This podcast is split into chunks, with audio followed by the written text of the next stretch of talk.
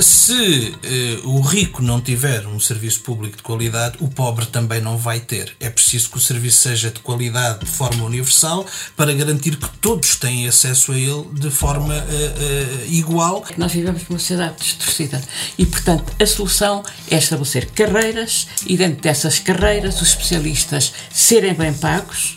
Não é como agora que levam para casa entre 1.500 e 1.800 espírito do Serviço Nacional de Saúde do início, não é, dos primeiros anos, eh, tem-se vindo a perder por causa exatamente eh, desta competição ideológica.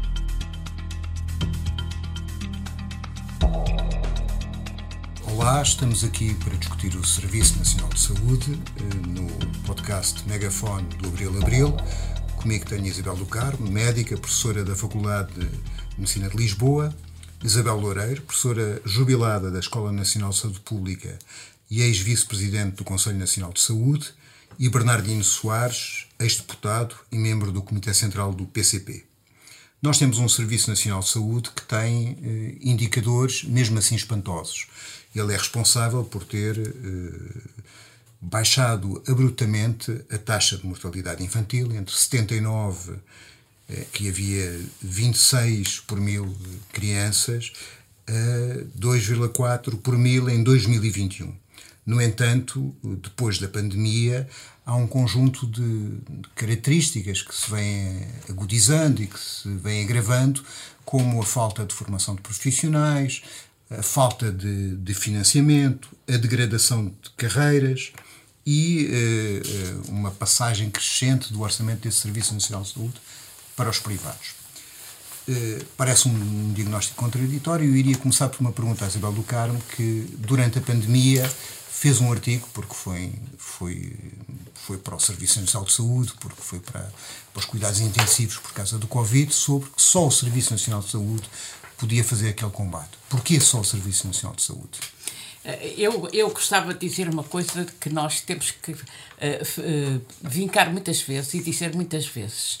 Uh, o Serviço Nacional de Saúde é um serviço público uh, e que foi pensado, tanto neste país como noutros, para compensar as desigualdades de base. Portanto, as pessoas, quando nascem, nascem em famílias diferentes, em casas diferentes, em situações alimentares diferentes. Uh, e, portanto, quando dizem que é uma questão ideológica, é. É uma questão ideológica. É uma ideia que algumas pessoas têm, felizmente muitas, ou a maioria, de que Uh, tem que haver um serviço público, ah, tendencialmente gratuito, para compensar as desigualdades de base, tal como a educação. E isto tem que ser naturalmente dito muitas vezes, porque há outras pessoas que têm uma ideia ao contrário. É que deve haver mercado, deve haver competição. É bom fazer essa discussão. Uh, e, e, portanto, este nosso Serviço Nacional de Saúde é um conceito da luta contra a desigualdade uh, e só ele podia fazer o combate à pandemia como fez. Porque o combate à pandemia era em todas as frentes e não dava a, ganhar dinheiro a privados se fossem eles a resolver ou a enfrentar o problema. Uh, isto está muito bem exemplificado sobre o que se passou nos Estados Unidos. Onde, de facto, há desigualdade a sério, uh, e não há um Serviço Nacional de Saúde. Uh, e houve muitas mortes, e há pouco tempo li a classe dos mortos, digamos. Quem é que morreu mais? Quem é que morreu assim assim? Quem é que morreu menos? E isso é uma escala social. Quem, os, os, os afro-americanos uh, que correspondem a classes mais pobres também, foram os que morreram mais, mas são uma grande diferença uh, dos outros. Portanto, é, isto é ideológico, é uma questão de ideias de pessoas que lutam contra a desigualdade. Isabel Loureiro, uh, esse era o modelo de Serviço Nacional de Saúde, mas neste momento estamos neste modelo ou estamos num modelo mais. Uh, em que o privado já tem ganho uma importância muito maior do que tinha?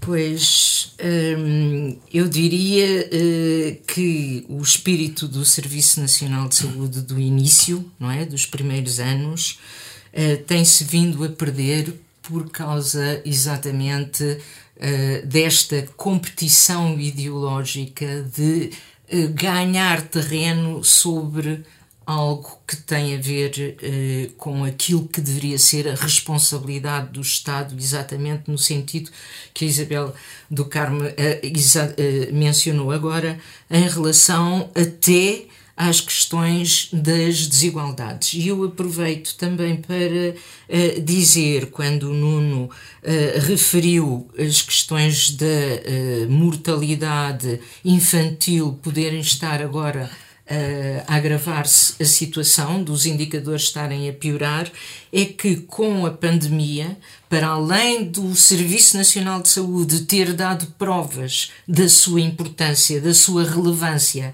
e ter sido realmente uh, um, uma resposta que é invejada, diria assim, por outros países, para além disso, de facto, houve um grande empobrecimento houve um grande empobrecimento e verificou-se, e não é por acaso, eh, que foi criado o programa dos bairros saudáveis, porque se verificou que em populações com maiores vulnerabilidades, mesmo em termos territoriais, eh, onde vivem em habitações degradadas, com maior pobreza infantil, eh, com situações de difícil acesso à escola e com, com baixo poder socioeconómico, de facto são as bolsas eh, de pobreza que vão realmente aumentar a mortalidade e a morbilidade eh, nas doenças, neste caso da, que foi evidente,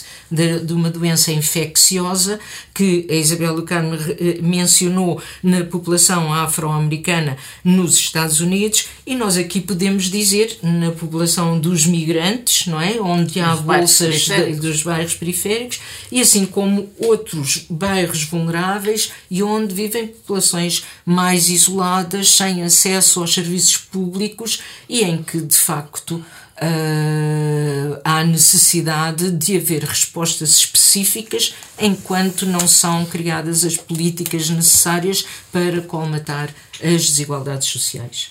Uh, Mas, daí... no entanto, aqui o Serviço Nacional de Saúde foi uma porta aberta. E o Serviço Nacional de Saúde também constituiu um, uma, porta um, uma, porta aberta fundamental, exatamente, até em termos dos migrantes, mesmo migrantes que não tinham a sua documentação uh, o acesso à vacinação, uh, para além do acesso aos cuidados quando foram necessários, o próprio acesso à vacinação, as pessoas que não tinham documentação tiveram uh, acesso a serem vacinadas.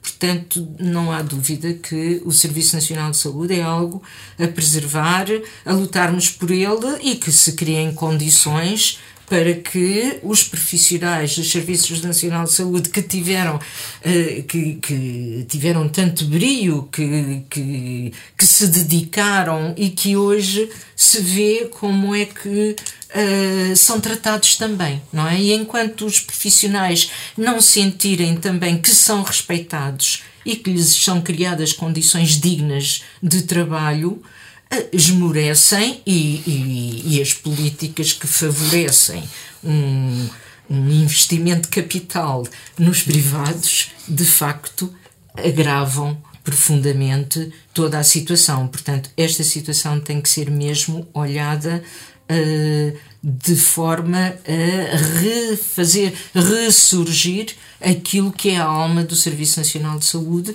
e que a alma do Serviço Nacional de Saúde são os profissionais que, uh, que, que, lutam por ele, que acreditam nele e que são capazes de funcionar como sempre funcionaram e ainda hoje que lá estão, são uh, de facto exemplo de dedicação e abnegação criando muitas vezes situações de, de trabalho exaustivas, não é?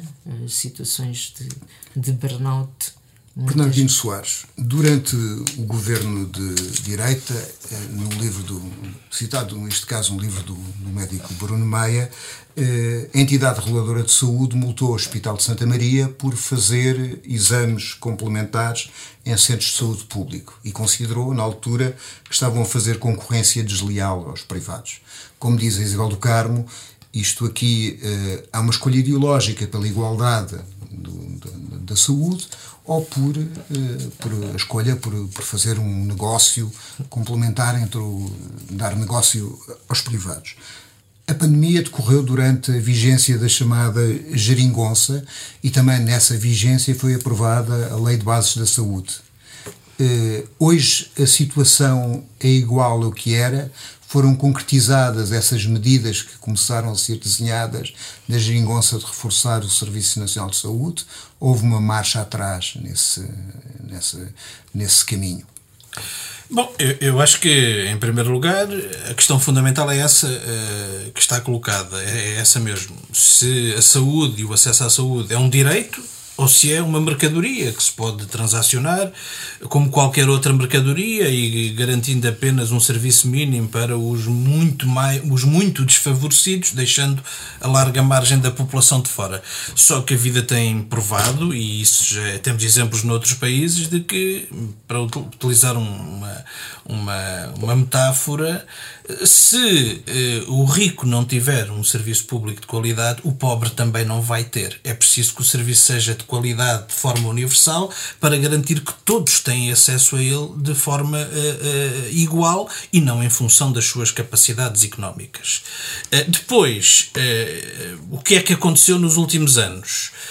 Houve uma degradação eh, da situação do Serviço Nacional de Saúde, mas eu queria aqui fazer um ponto uh, que é, nós referimos sempre a evolução uh, desde a sua criação, desde o 25 de Abril e depois da sua efetivação em lei, na, na, na mortalidade infantil, enfim, noutros parâmetros que são muitíssimo importantes e que evidenciam a importância do Serviço Nacional de Saúde.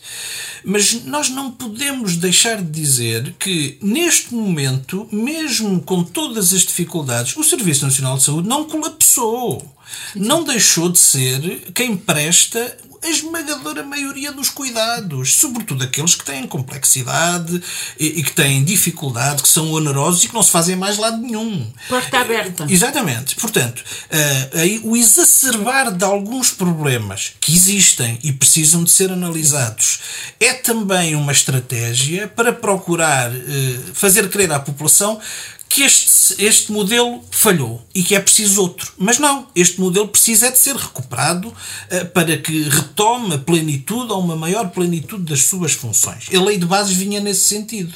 Ela veio substituir uma lei de bases do tempo de Cavaco Silva que abria a porta ao privado, que felizmente nunca foi concretizada em toda a sua extensão, uh, por uma lei que uh, dá primazia ao público e que introduz conceitos são de facto no sentido de cumprir a Constituição. Agora, a, a, lei de bases, como outras leis, pode ser muito positiva, a sua concretização depois pode ser uma coisa bastante negativa. E o que vemos já no Estatuto do Serviço Nacional de Saúde é uh, um recuo em relação a alguns dos principais princípios uh, que estão na, na, lei de bases. Uh, e nisto, as leis são muito importantes. Eu até sou jurista, não, não posso de deixar de dizer isso, mas a prática pode confirmá-las ou subvertê-las. E o que nós temos temos nos últimos anos é uma degradação contínua da situação dos profissionais, que eu julgo que se tivéssemos que escolher um só problema, e há vários, este era o problema central, porque sem profissionais não há Serviço Nacional de Saúde e não serve ter uh, e bons equipamentos, boas instalações, que também não há em muitas situações, e essa é outra questão. Nós precisamos de valorizar os profissionais e fazer com que eles tenham vontade de estar predominantemente no Serviço Nacional de Saúde. Esse, é isso que nós temos que garantir. E, e, que os jovens vejam que a sua opção óbvia é o Serviço Nacional de Saúde, como aconteceu nas últimas décadas, quando saem das faculdades, sejam médicos, enfermeiros, outros técnicos de, de saúde, eh, e não uh, uh, o privado ou outra situação qualquer de precariedade, como hoje também se vai generalizando. E essa, esse é um ponto essencial, valorizar os profissionais. Depois é preciso preciso mais financiamento, é preciso mais investimento. Uh, saíram notícias há pouco tempo que confirmam, a execução orçamental assim o demonstra, que nos primeiros sete meses do ano não se chegou a 20% da execução do investimento no Serviço Nacional de Saúde, que é comprar aparelhos de ressonância magnética e de raio-x e uh, remodelar instalações. Mas e... Uh, não havendo cativações nessa área, não é uma completa ilegal, ilegalidade não não se ter chegado a isso? Como é que é possível? Não, não, não há cativações na lei, mas há cativações de facto, porque se muitas das decisões dependem da autorização do Ministério da Saúde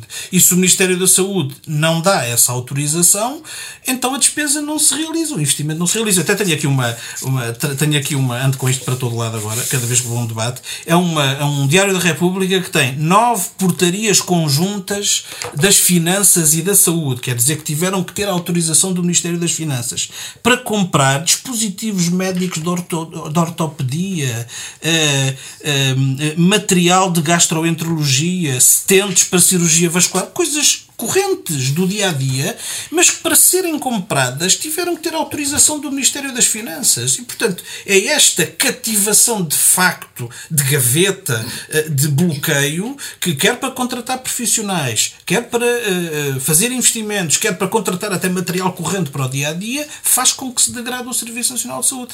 E, e depois, lado, no outro lado, em paralelo, temos o privado a fazer vultuosíssimos investimentos na área da saúde com recursos financeiros para cativar alguns profissionais e a, querer, como faz, uh, uh, financiar esses investimentos com dinheiro público, que é a única maneira de os financiar de forma suficiente. E, portanto, o povo costuma dizer: quando a manta é curta, se tapa a cabeça, destapa-se os pés. E aqui é assim também. Se o orçamento é limitado, sempre será, embora precise de ser maior, se damos mais ao privado, retiramos ao público. Não há outra equação deste problema.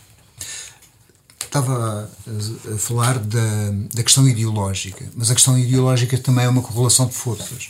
E hoje, aparentemente, a percepção das pessoas do que, do que é que é público e do que é que é privado é diferente do que era anteriormente. Isto é, elas são sensíveis ao argumento, a frase do género, não interessa a ideologia, o que interessa é prestar o serviço, se há privados temos que os aproveitar, etc. E simultaneamente há uma questão de vontade política.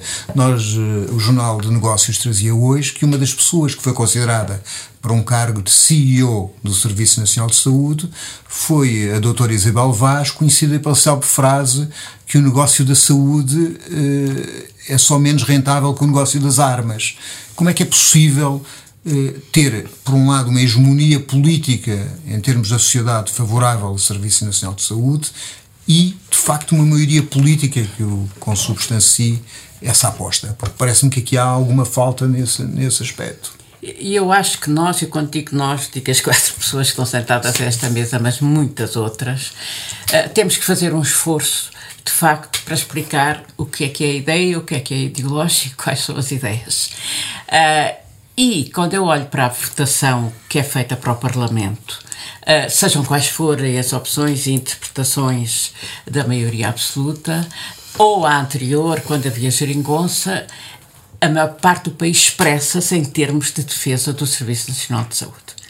Não, não, sem, sem entrarmos aqui em miudezas de interpretações. Mas a classe hegemónica não é assim. A classe hegemónica é a classe que tem poder, que tem capital, que investe, quer rentabilizar o seu, o, o seu dinheiro, que é dona dos meios de comunicação social, que, que portanto, transmite uma ideia que é a ideia, no fundo, liberal da concorrência, de não pagar impostos, de pagar menos impostos. E aí eu, queria dizer que muitas vezes as pessoas põem o problema. Então vamos ao Serviço Nacional de Saúde, mas depois os ricos não pagam nada. E, e, e, os, e, os, é como aos pobres, é pobres e ricos, afinal é a mesma coisa, ninguém paga. Os ricos, se não pagaram, se não pagam, deviam ter pago ou pagam mesmo através dos impostos.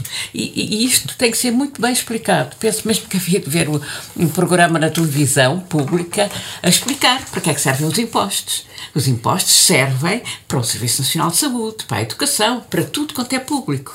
E, portanto, os ricos já pagaram.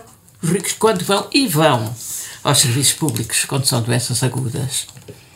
Eh, vão os ricos, vão os, vão os ministros, vão, é, o pessoal do topo da administração vai ao serviço público. Um, e, e, portanto, já pagaram. Uh, tem que ser muitas vezes explicado, porque o discurso de ser contra os impostos, e é um discurso que vai, que tem caminho para andar, uh, é um discurso que calha nas pessoas que uh, não querem pagar impostos, toda a gente paga o mínimo de impostos, não é? É uma coisa cultural. Enquanto dos países escandinavos é um escândalo e uma vergonha. Agora as coisas estão mais tremidas, mas enfim, é um escândalo e uma vergonha as pessoas não quererem pagar impostos. E têm tudo. Têm tudo público. Um, e, e, esta ideia tem que ser transmitida e transmitida e transmitida muitas vezes. Um, é, porque, de facto, eh, mais uma vez, é, é uma coisa que tem a ver uh, com as ideias da igualdade. Eu gostaria de estar num país onde não houvesse desigualdade. Uh, mas estou num país onde há desigualdade, como o Reino Unido é um país com desigualdade, como os países escandinavos têm um bocadinho de desigualdade ainda, muito compensada, uh, e portanto, nesses países Uh, e o nosso, com muitas razões, tem que haver mecanismos de compensação. Uh, e isso é através dos impostos, uh, contra os quais nós ouvimos constantemente as pessoas ditas liberais falarem. Depois, isto tudo uh, uh, tem, tem, uma, tem uma história, não é?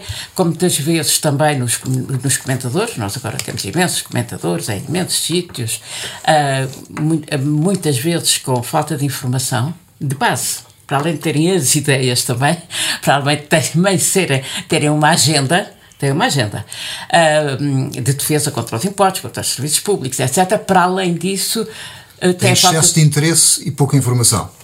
Excesso de interesses então, e pouca informação. Aí está, conjugam-se duas coisas. Não leem antes de ir para os programas, não se informam, não veem números.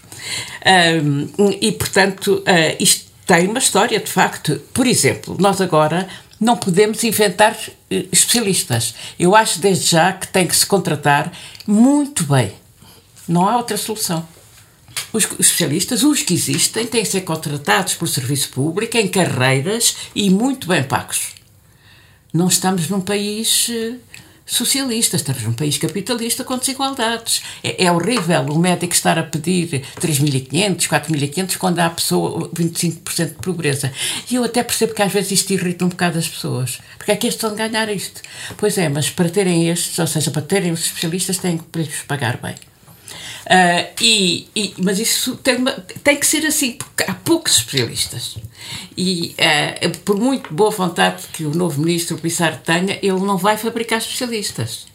Ele, de todo, ele não tem fábrica de especialistas. E eles são muito poucos as dificuldades, aliás, há poucos Mas sobre isso o Estado não esteve sempre um bocadinho de calças na mão, porque claro. o problema dos especialistas advém inicialmente Vem do final dos, números clausos nas Exatamente. faculdades de, de medicina. É, é. E o Estado aceitou o monopólio de uns poucos médicos sobre o mercado, não é? Até ao, até ao, ao governo do Guterres passou-se um estreitamento incrível, 300 a nível nacional. E um especialista leva 16 anos a formar. Portanto, eh, agora estamos na escassez. Talvez dentro de alguns anos haja um bocadinho mais, porque depois houve abertura, Sim. Eh, mas neste momento estamos na escassez. São escassos. É como os, os pilotos da TAP. Tem que se lhes pagar muito bem. Uh, e, e, isto pode parecer uma distorção em relação àquilo que eu digo da igualdade. Pois é, mas é que nós vivemos numa sociedade distorcida. E, portanto, a solução é estabelecer carreiras e, dentro dessas carreiras, os especialistas serem bem pagos. Não é como agora que levam para casa entre 1.500 e 1.800, uh, como eu levava como eu levava como diretora de serviço, especialista e diretora de serviço. Um, e, portanto, uh, esses especialistas têm que ter não só isso, integrado em carreiras, com perspectivas. É que as pessoas chegam, há, jovens que chegam aos 40 e tal, 50 e não têm perspectivas. Uh, estão ali.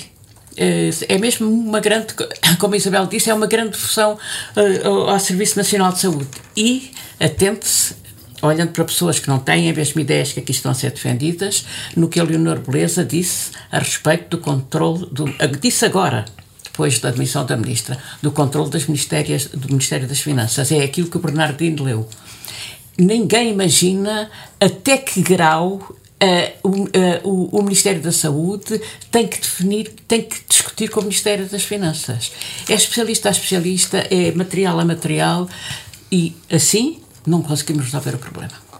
Eu posso dar um exemplo. A semana passada fui à Estefânia uma visita, e estão à espera há vários anos para fazer obras na unidade de queimados, que já foi noticiada como tendo condições péssimas para os meninos, e não há autorização.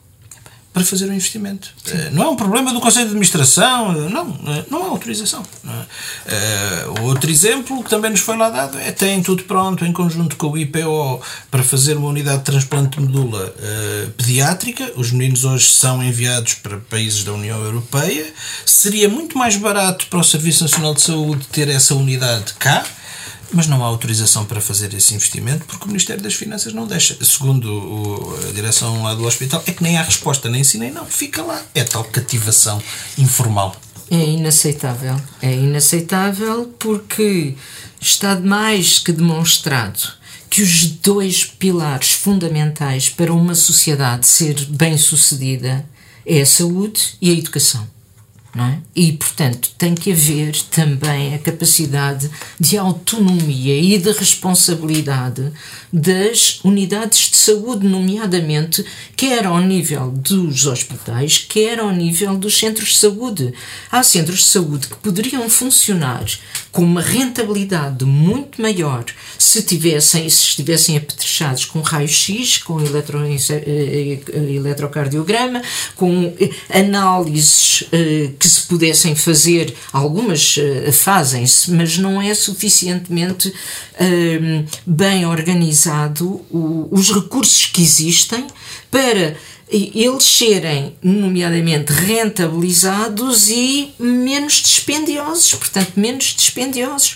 E enquanto houver uma, um, um, um torniquete que não permite esta, uh, este investimento, porque isto é um investimento, temos sempre que olhar para isto como um investimento e não como gastos o investimento é na criação de capital social. É o que, que se cria. O ministro da Economia, sim, o Costa Silva. Sim, sim. Ele disse, sim, ele disse. É, o capital social é construído por várias componentes, mas há duas fundamentais, que é a educação e a saúde, e há também a coesão social.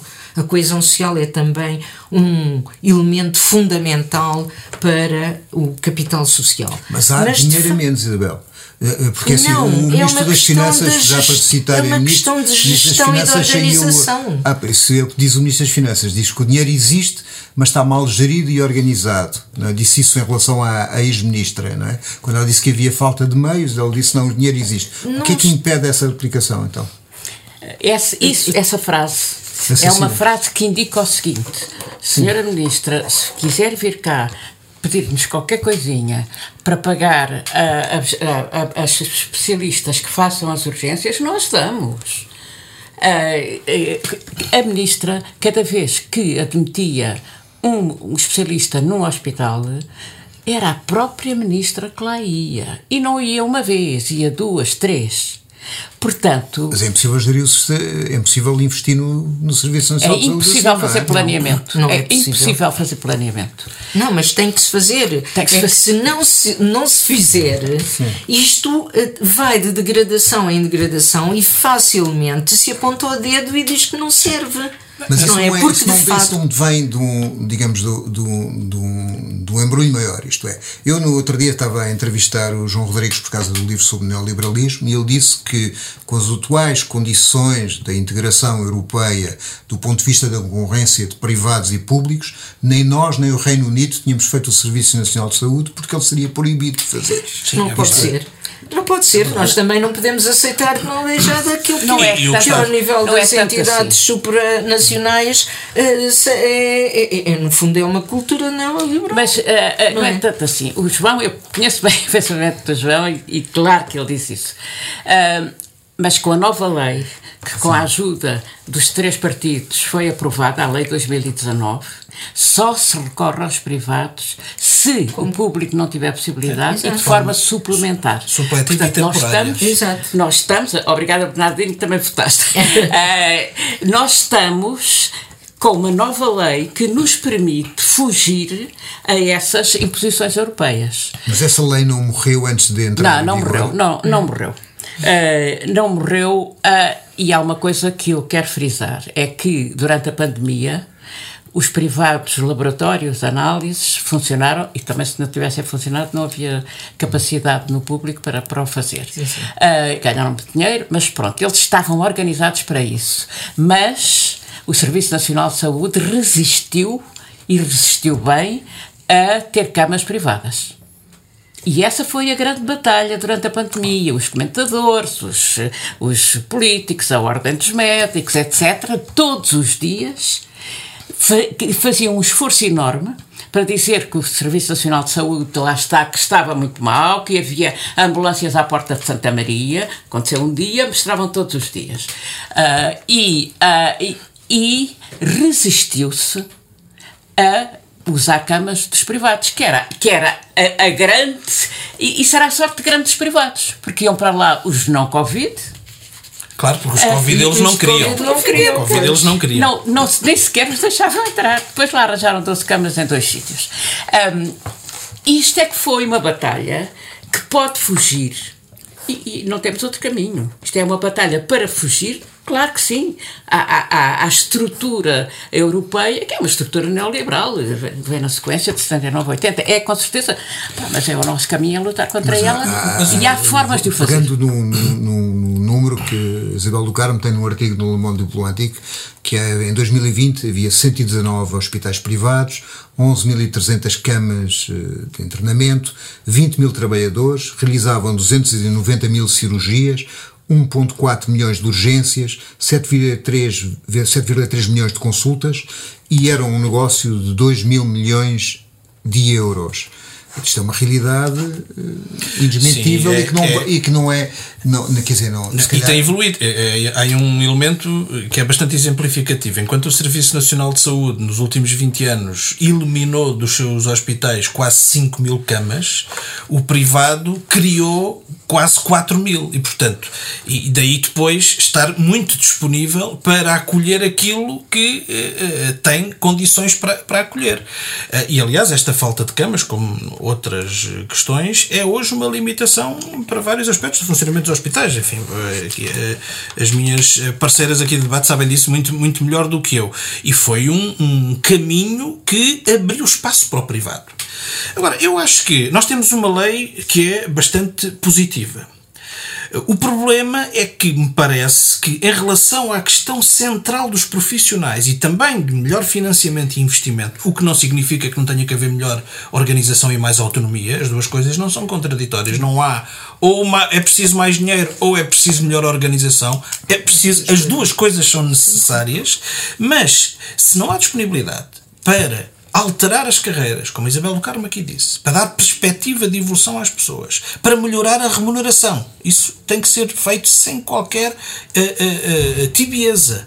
E para criar condições para os médicos, os enfermeiros poderem fazer formação ao longo da sua, da sua carreira, poderem fazer investigação como sempre puderam fazer no Serviço Nacional de Saúde, poderem interagir com outros setores da sociedade, com as universidades, com o setor social, para poder também entrelaçar as respostas que às vezes não são só da saúde, se não houver esse, esse esforço, então vamos ter um problema.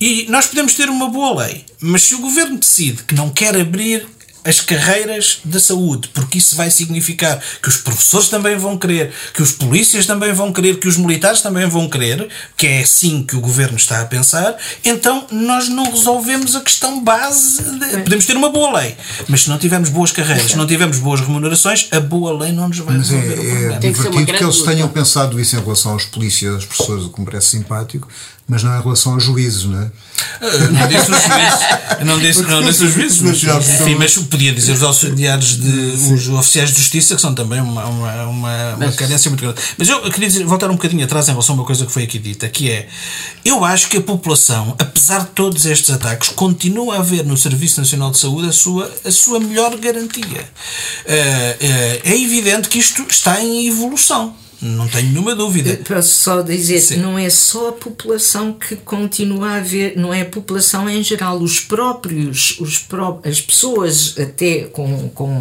com alguma formação, não é só as pessoas uh, mais uh, básicas, claro. não é? uh, porque os próprios colegas, não é? Médicos uh, veem no Serviço o Serviço Nacional de Saúde garante a melhor qualidade. O, o problema é do atendimento e de, de, desta, de, desta uh, neste momento da falta da falta de, de pessoal. Mas não há dúvida que a qualidade do Serviço Nacional de Saúde é reconhecida por todos, inclusive é do privado.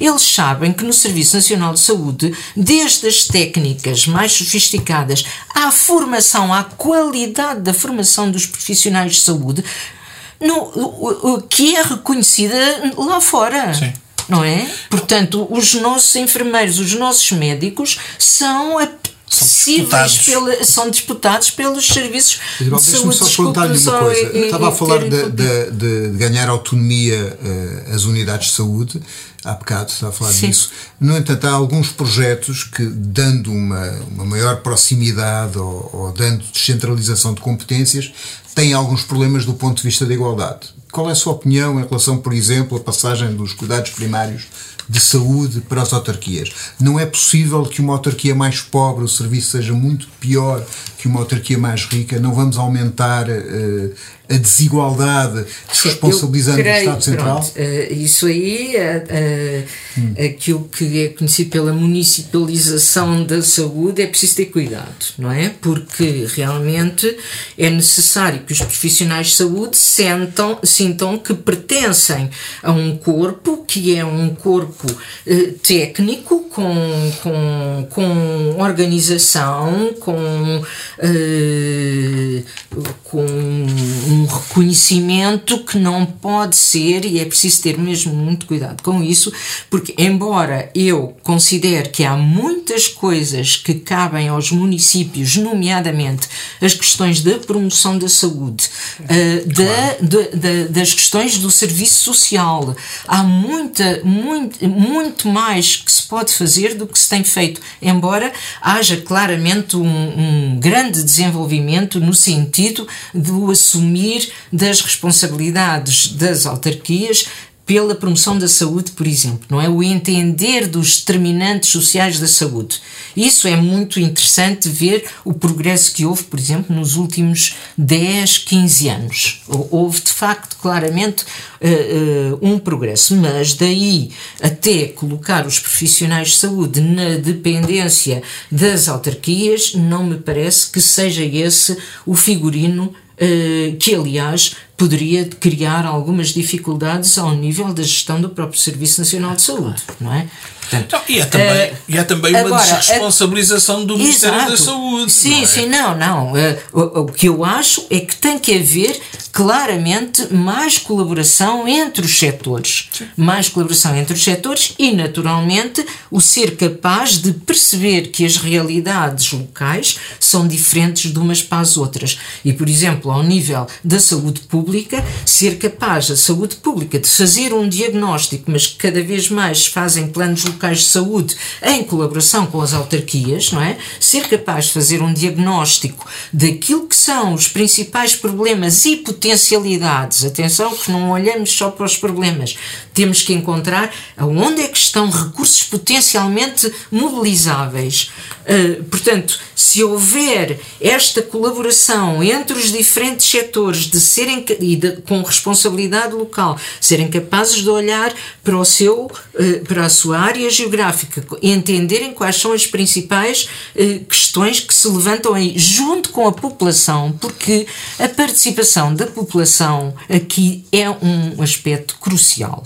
Porque se as pessoas não entenderem o que se está a passar, não, não colaboram e também nem colaboram às vezes em recomendações que a saúde pode enviar. As pessoas têm que entender porque é que são essas as recomendações e têm que participar no desenho, no, na, nos diagnósticos, na definição de prioridades, na definição das estratégias. Isto é um caminho que nós ainda temos muito a percorrer, porque até agora a participação tem sido mais vista ao nível da consulta, mas as pessoas têm capacidade de participar, têm capacidade de pensar, são elas que são as peritas da sua vida, são elas que são as peritas do, do, dos seus locais, elas é que conhecem os vizinhos, elas é que conhecem os recursos que potencialmente podem ser mobilizáveis. Portanto, há toda uma forma uh, muito interessante, cada vez mais uh, uh, há consciência disso ao nível das estruturas institucionais, não é?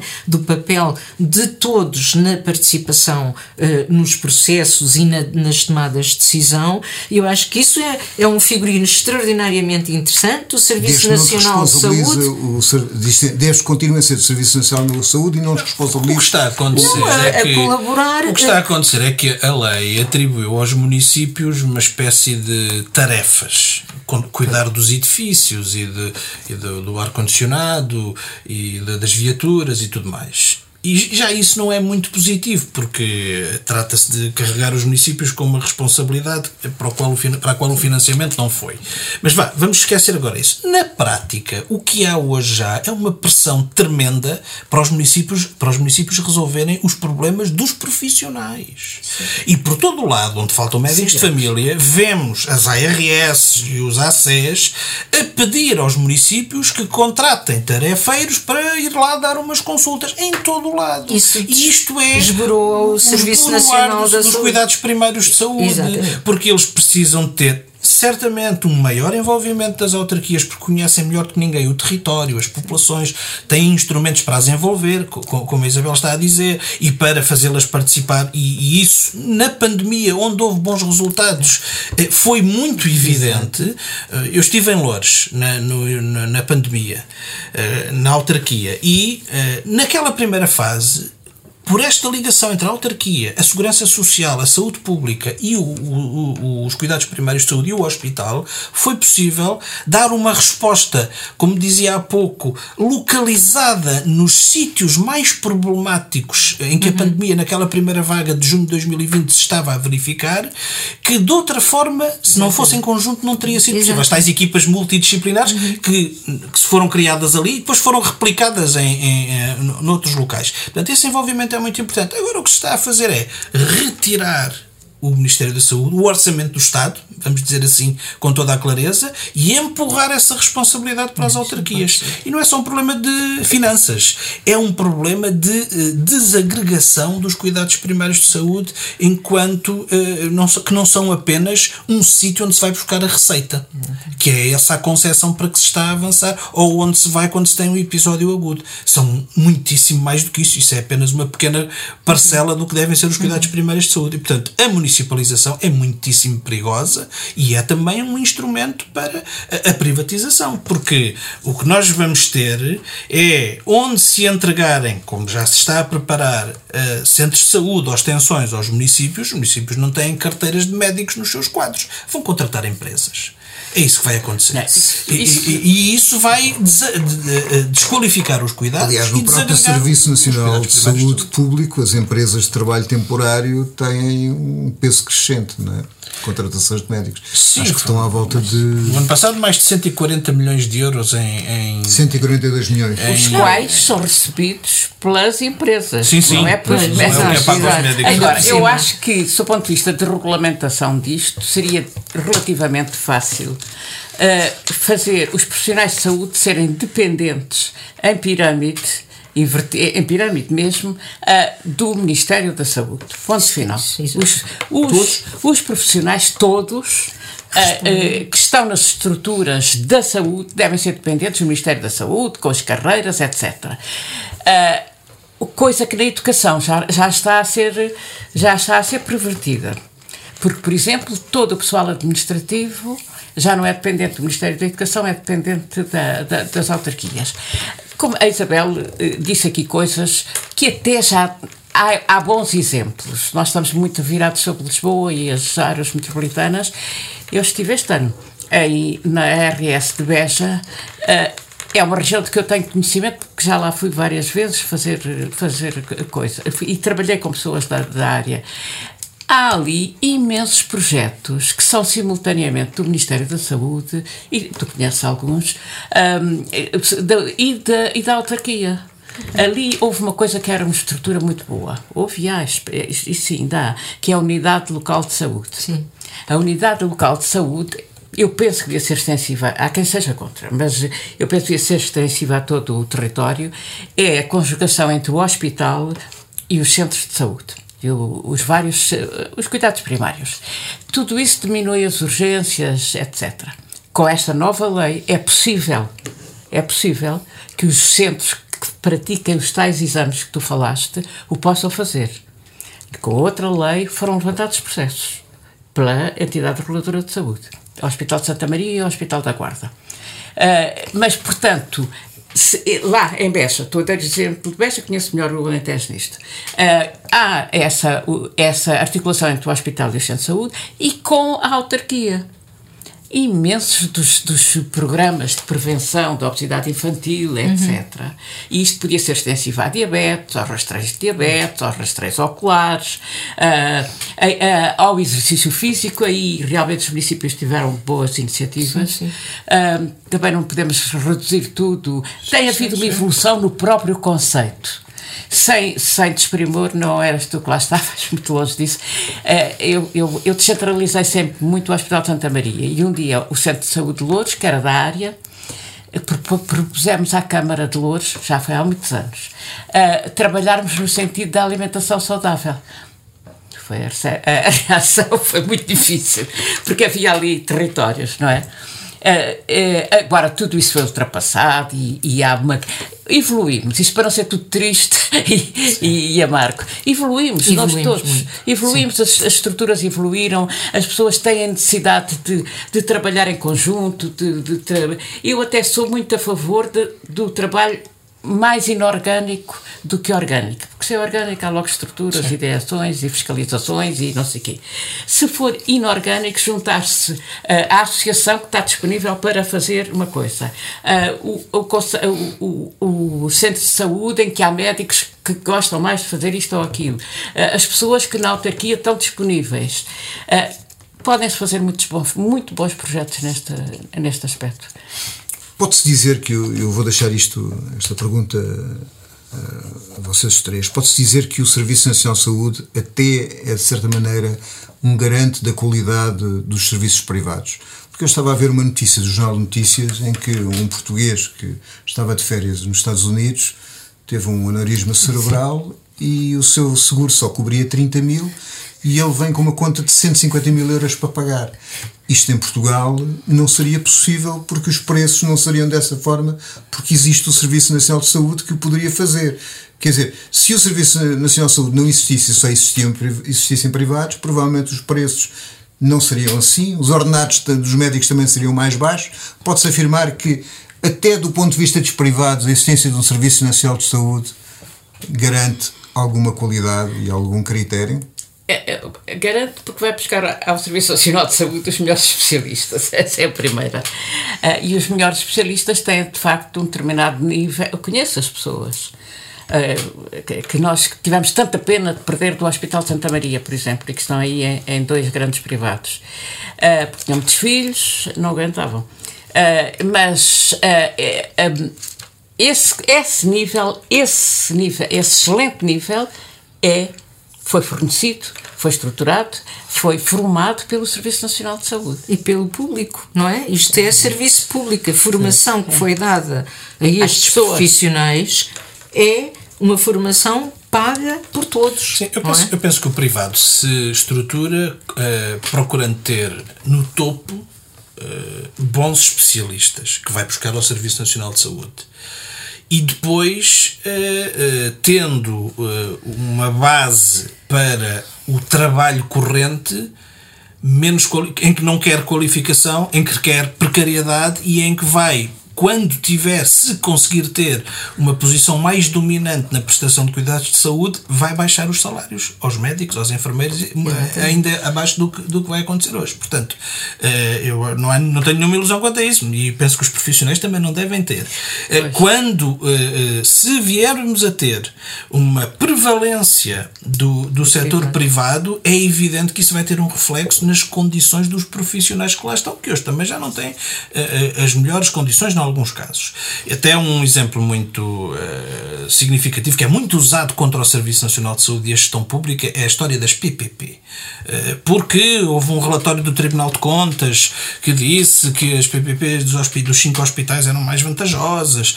Enfim, mas é, é, este problema precisa de ser debatido e desmontado. Porquê? Primeiro porque esta comparação é feita muito na base de critérios financeiros, que não são os mais importantes. E é evidente que a gestão de algumas destas unidades, algumas eu conheço melhor, eh, tinha muitas vezes uma primazia do critério financeiro em relação ao critério sanitário ou, de, ou, clínico. E enviava, mesmo dentro daquilo que era o seu contrato de prestação de serviços que, com que se tinha comprometido, casos mais complexos para os hospitais públicos, porque eram mais onerosos, mais custosos, ocupavam as camas mais tempo. Isso aconteceu durante todo este tempo, porque também a fiscalização... o caso da leucemia infantil que eles passavam Há muitos casos. Há muitos casos. E, e, depois também não houve fiscalização, porque não é possível. Não é possível estar um fiscal em cada serviço do hospital gerido por uma PPP a ver se estão a registar exatamente o que se está a fazer ou três vezes mais. Depois, eh, fala-se muito da, da agilidade da gestão. Bom, mas isso é porque não se permite aos hospitais públicos ter os recursos de gestão que eh, existem nessa, nessa gestão. Porque têm de depender do Ministério das Finanças. Porque se não tiverem de depender do Ministério das Finanças, se puderem puderem contratar os especialistas quando entenderem, se puderem comprar os equipamentos quando entenderem dentro do seu plano de investimentos, não vai haver nenhuma diferença de gestão. A gestão não é boa ou má quando uh, é pública ou privada. É preciso é que haja instrumentos para, para o, o, o fazer. E depois há, também uma outra questão que é as PPP eram um contrato com um universo limitado e não tinham o mesmo regime de porta aberta que o Hospital de Santa Maria tem, por exemplo. Não é?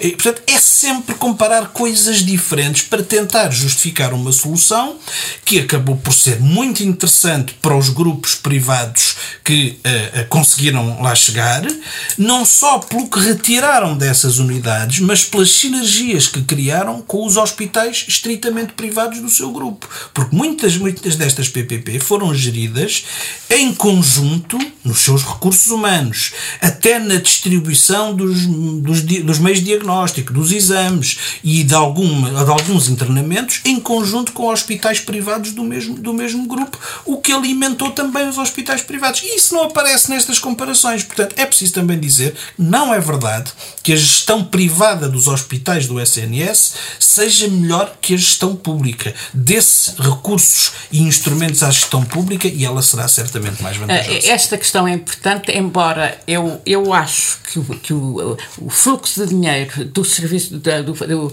do, orçamento da saúde para os privados foi, é muito maior.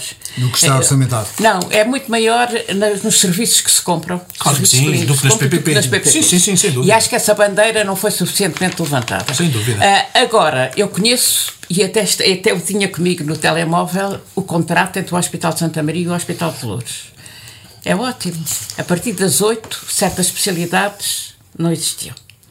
Uh, os, as crianças que nasciam bem, de parte natural e ótimo, em Louros, ok. Se houvesse um problema com o bebê, neonatologia, Hospital de Santa Maria. Uh, portanto, especialidades, depois das oito, Hospital de Santa Maria. Neonatologia, Hospital de Santa Maria.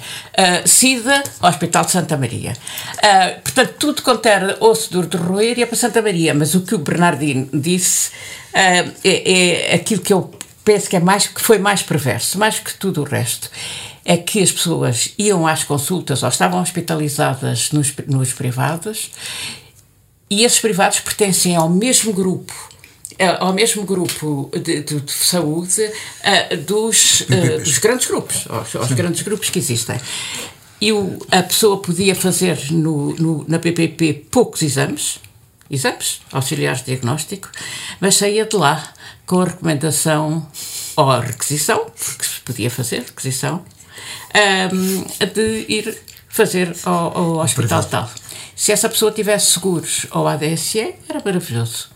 Uh, e, e, não houve nunca controle dos exames pedidos à ADSE nos privados. Não houve qualquer controle, não houve nenhuma auditoria. A ADSE tem aguentado os privados. Em Portugal não há ricos suficientes para aguentar os privados. Sim, supostamente em 2021 eram 1.200,9 milhões de euros em exames complementares. Para a ADSE? Não só a DSE, geral, mas sim. geral. Sim, deve Será? ser, ah, ou é a Eh, 2.504 milhões das despesas do Serviço Nacional de Saúde com, com os Vem privados. no livro do Bruno Maia. Isabel, só, só para acabar. Sim, só para acabar, eu gostava. Sim. Bom, eh, eu gostava de falar aqui eh, na importância de uma mudança de cultura, não é? De uma mudança de cultura, de participação, de responsabilidade, cada um também perceber o que é que pode, o que é que está na sua mão fazer pelo, pela, pela sua saúde, pela saúde dos outros. Daí a importância também da literacia em saúde, do investimento na educação para a saúde da população.